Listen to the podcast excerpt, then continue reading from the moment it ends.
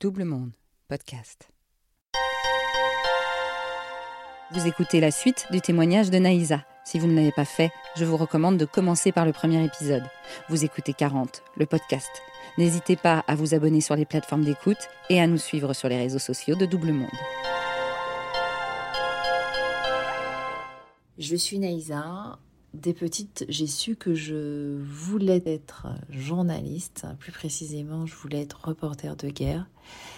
Et au fil des années, je me suis rendu compte euh, que cet objectif euh, ne correspondait pas à ma personnalité. Et ma dernière expérience professionnelle en tant que journaliste s'est terminée de façon tellement abrupte que cette expérience m'a poussée à euh, évaluer l'énergie j'avais et l'énergie avec laquelle je travaillais.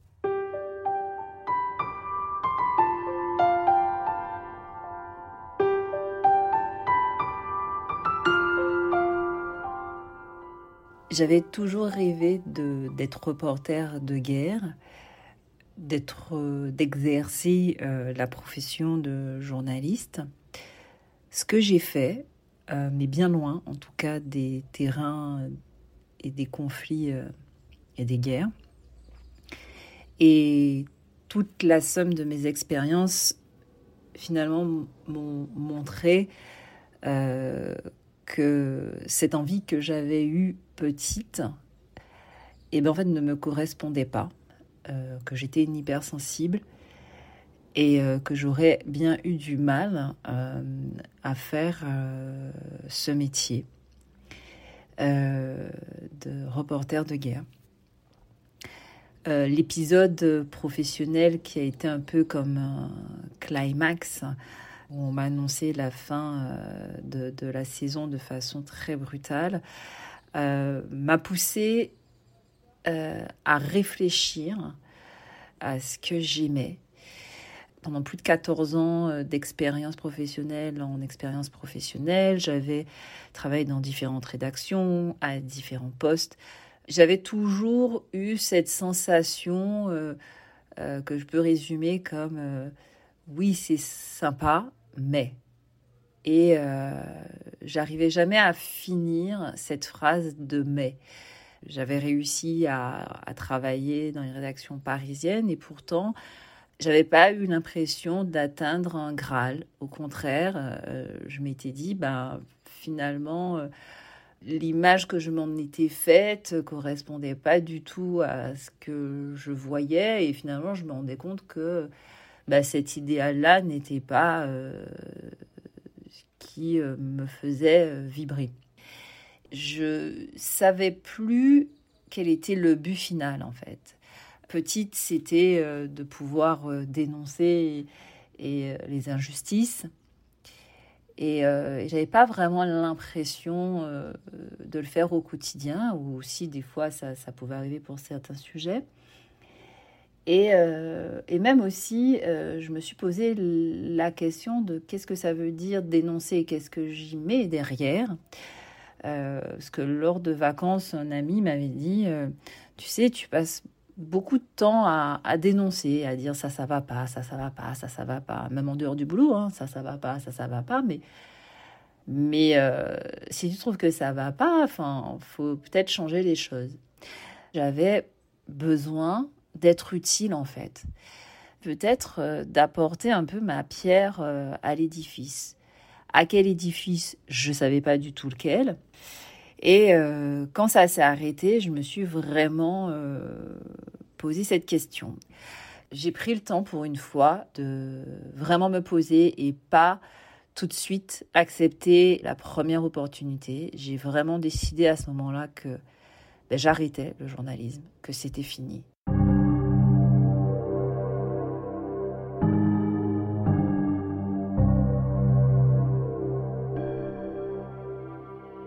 J'avais euh, lancé un blog euh, cuisine quatre ans avant.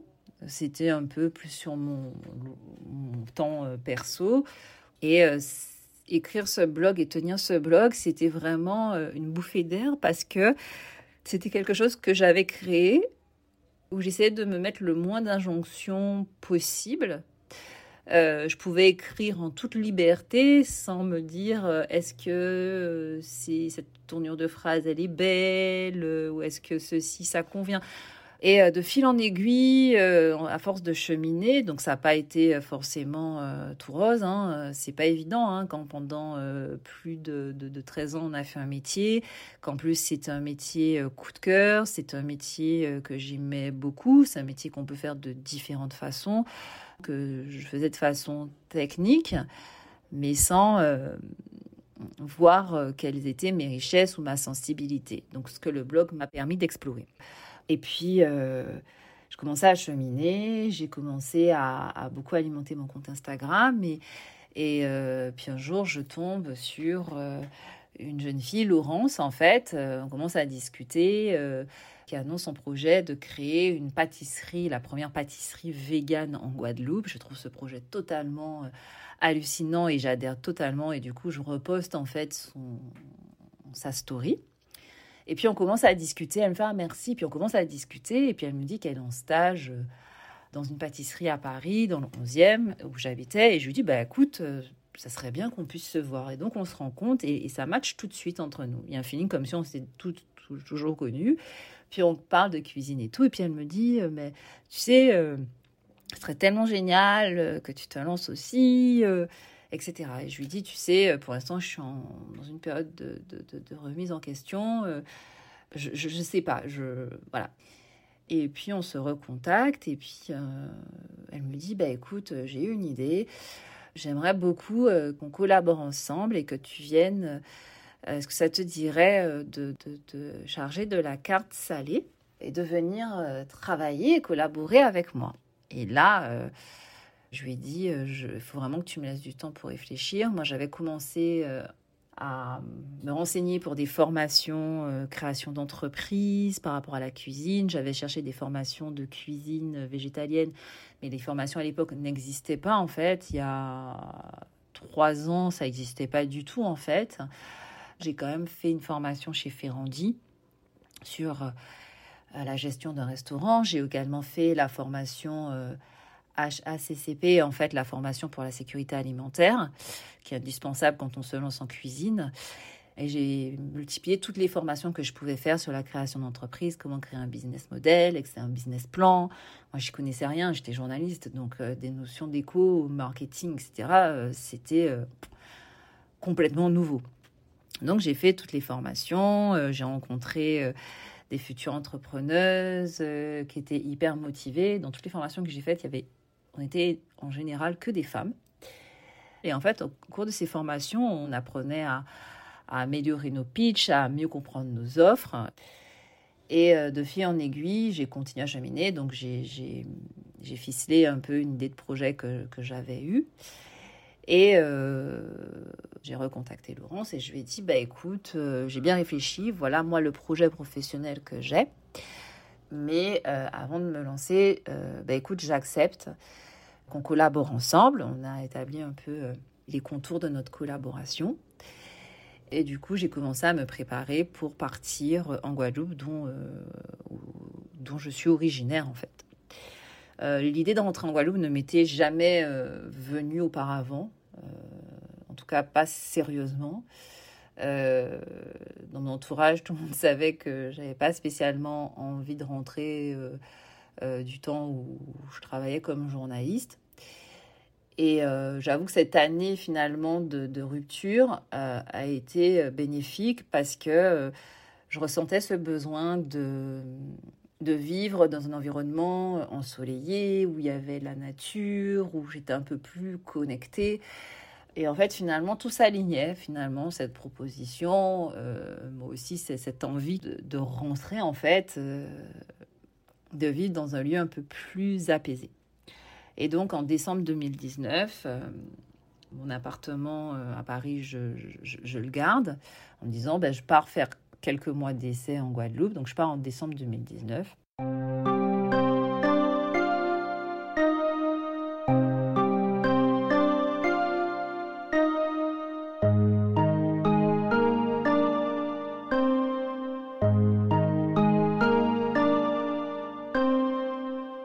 peut-être au bout de deux semaines, je commence à lys, on commence à faire la préparation de l'ouverture.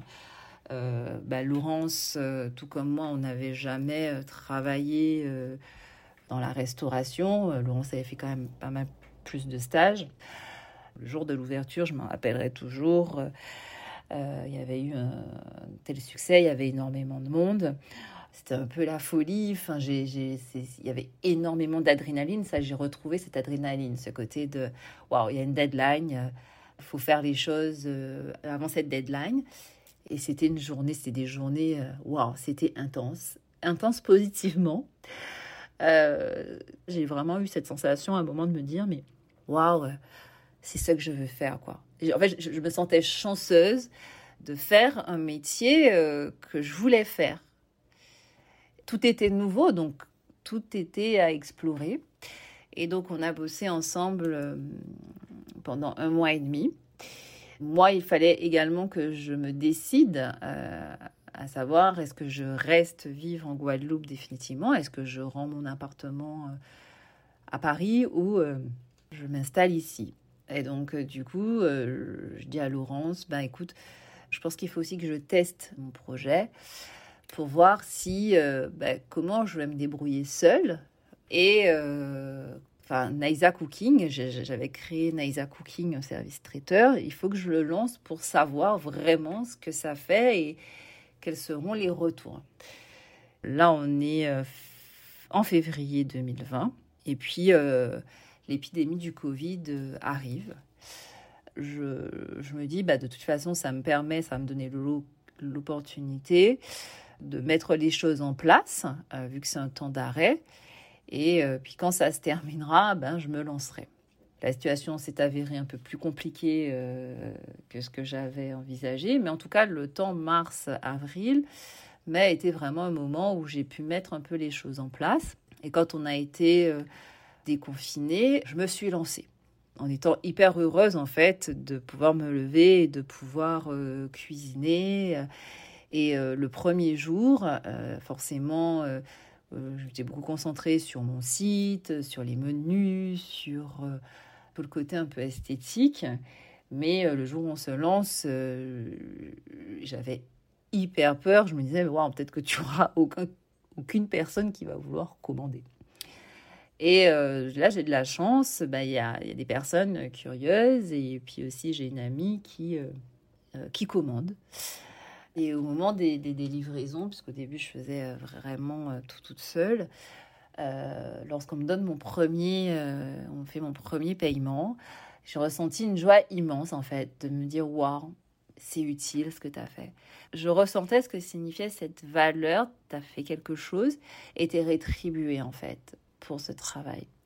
Et donc j'ai continué pendant plusieurs mois j'ai pris la décision de, quitter euh, Paris sans regret, parce que même si j'aime beaucoup Paris, euh, au bout de deux semaines, euh, je retrouvais cette sensation d'oppression. Donc j'ai profité pour voir un peu tous les copains, dire un peu au revoir à tout le monde et, et faire mes valises et partir avec vraiment cette sensation de se dire bon ben j'ai hâte de rentrer à la maison. Alors bien sûr, ce déménagement et cet emménagement en Guadeloupe, ça n'a pas été un long fleuve tranquille. C'est quand même, euh, même si c'est chez moi, euh, qu'il y a une partie de ma famille en Guadeloupe, il faut quand même euh, trouver d'autres repères. Il faut retrouver d'autres habitudes, d'autres routines. Et avec le Covid aussi, bah, faire de, nouvelles connaissances, bah, c'était un peu râpé, c'était un peu compliqué. Sans compter qu'il fallait gérer aussi euh, bah, le professionnel. Euh, les, confinements, les restrictions euh, n'ont pas forcément aidé. Quand il y a eu des, périodes de restrictions, au bout d'un moment, j'ai compris qu'il fallait plus lutter non plus et qu'il fallait prendre ces périodes comme des moments de réflexion, réfléchir aussi à ben, qu'est-ce qui va dans le projet, qu'est-ce qui va pas, comment tu te sens, euh, est-ce que ça, ça te plaît vraiment, est-ce que le faire de cette façon, euh, ça me plaît, euh, est-ce que je peux pas le faire d'une autre façon, enfin, ce changement de vie et ce changement professionnel, je l'aborde de façon un peu différente. C'est-à-dire que je me questionne souvent sur mes sensations, sur est-ce que la façon dont, dont, je fais ça, est-ce que c'est en pleine conscience Est-ce que ça cache un manque Est-ce que c'est vraiment vers ça que je veux aller?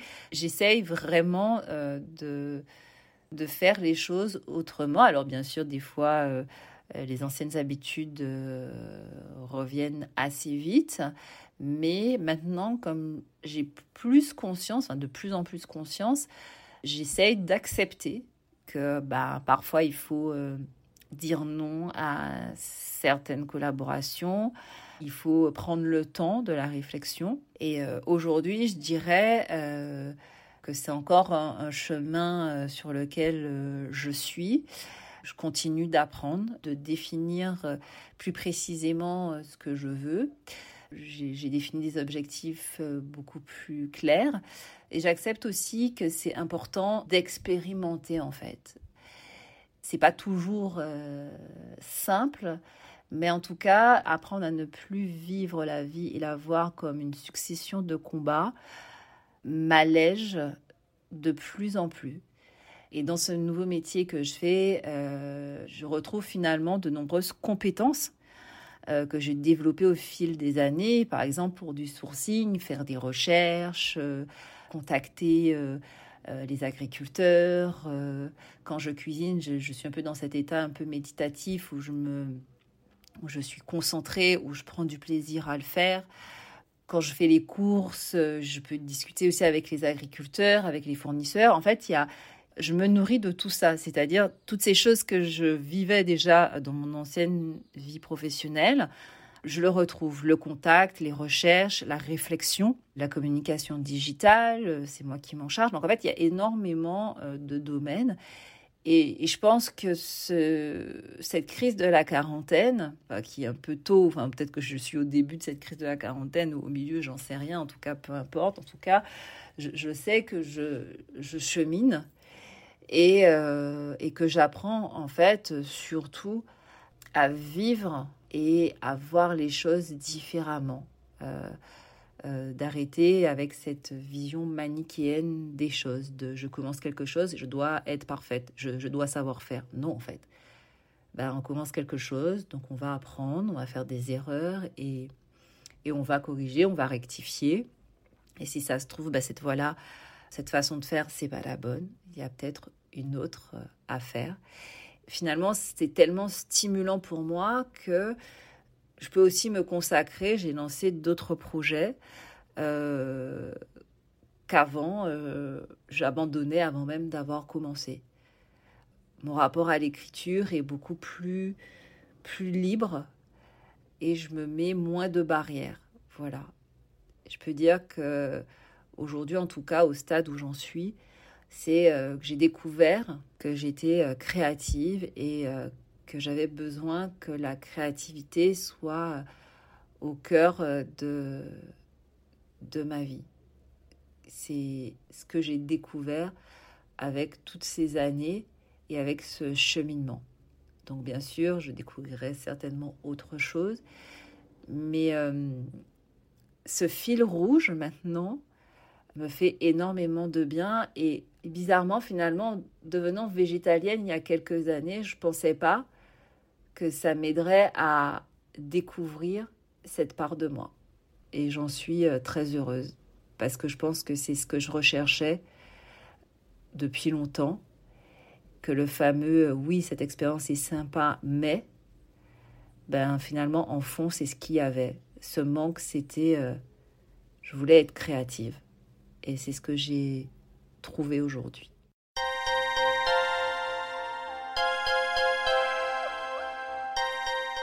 Vous venez d'écouter 40. Ce podcast est produit par Double Monde. Merci à Adrien Stiefel pour le montage et à David Rampillon pour la musique.